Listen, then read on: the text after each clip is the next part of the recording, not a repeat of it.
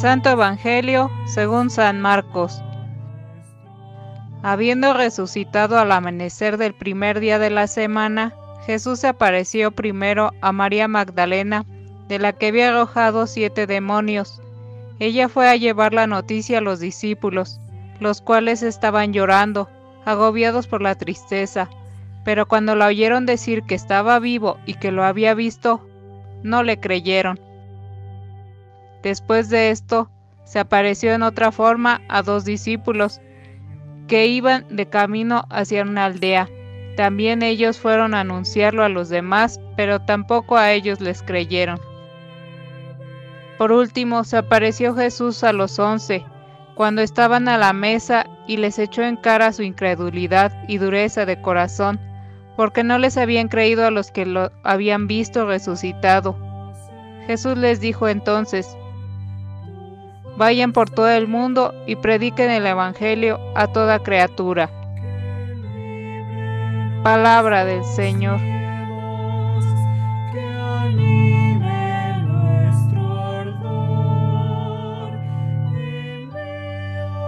Muy queridos hermanos, hermanas, felices Pascuas de Resurrección a todos. Envueltos en esta gran alegría, la liturgia de hoy es como un resumen de lo que vivimos durante esta semana. Las sucesivas apariciones de Jesús y la dificultad de los discípulos para creer en los signos y manifestaciones del resucitado. Todo esto por la dureza del corazón de los discípulos. Todo esto por la dureza del corazón de los hombres y mujeres.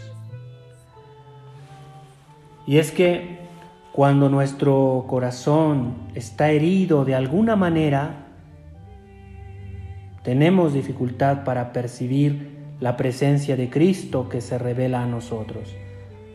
Y por lo tanto, también tendremos dificultad para anunciarlo, como lo exige hoy el Evangelio. En primer lugar, el Evangelio alude a la aparición a María Magdalena, de la que había arrojado siete demonios, es decir, la había librado de una difícil enfermedad física. A continuación, se alude a la aparición de los discípulos de Maús. En tercer lugar, se recuerda la aparición a los once con el mandato misionero universal. Finalmente, se narra brevemente la ascensión y se alude al comienzo de la misión universal, vayan por todo el mundo y proclamen la buena nueva a toda la creación. Con estas palabras de envío, hermanos, hermanas, Jesús instituye la misión universal. Esta misión que tiene como destinatario a todos los hombres, encierra también alcances cósmicos.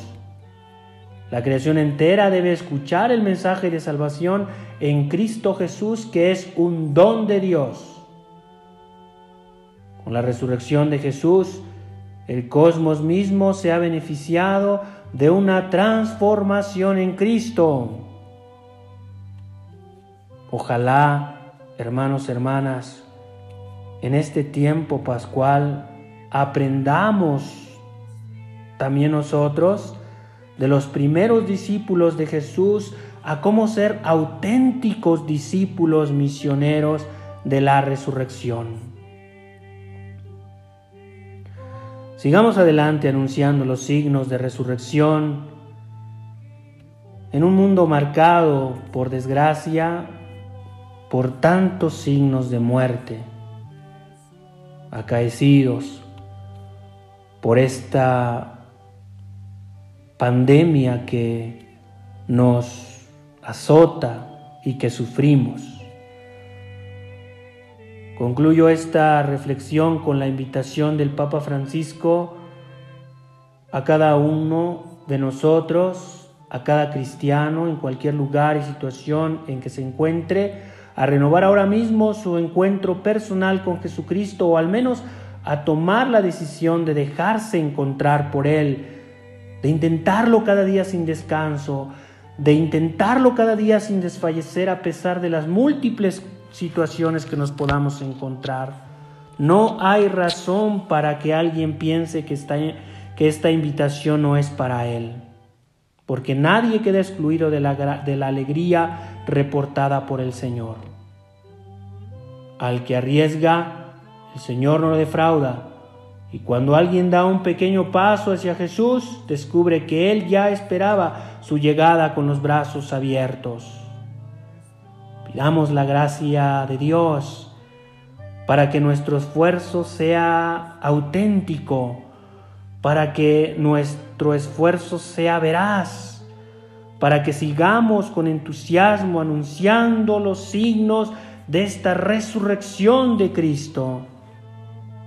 Sigamos pidiendo la intercesión de nuestra Madre, la Virgen, para que nosotros podamos ser, a ejemplo suyo, esos verdaderos heraldos de la buena noticia de la resurrección de Cristo. Que así sea.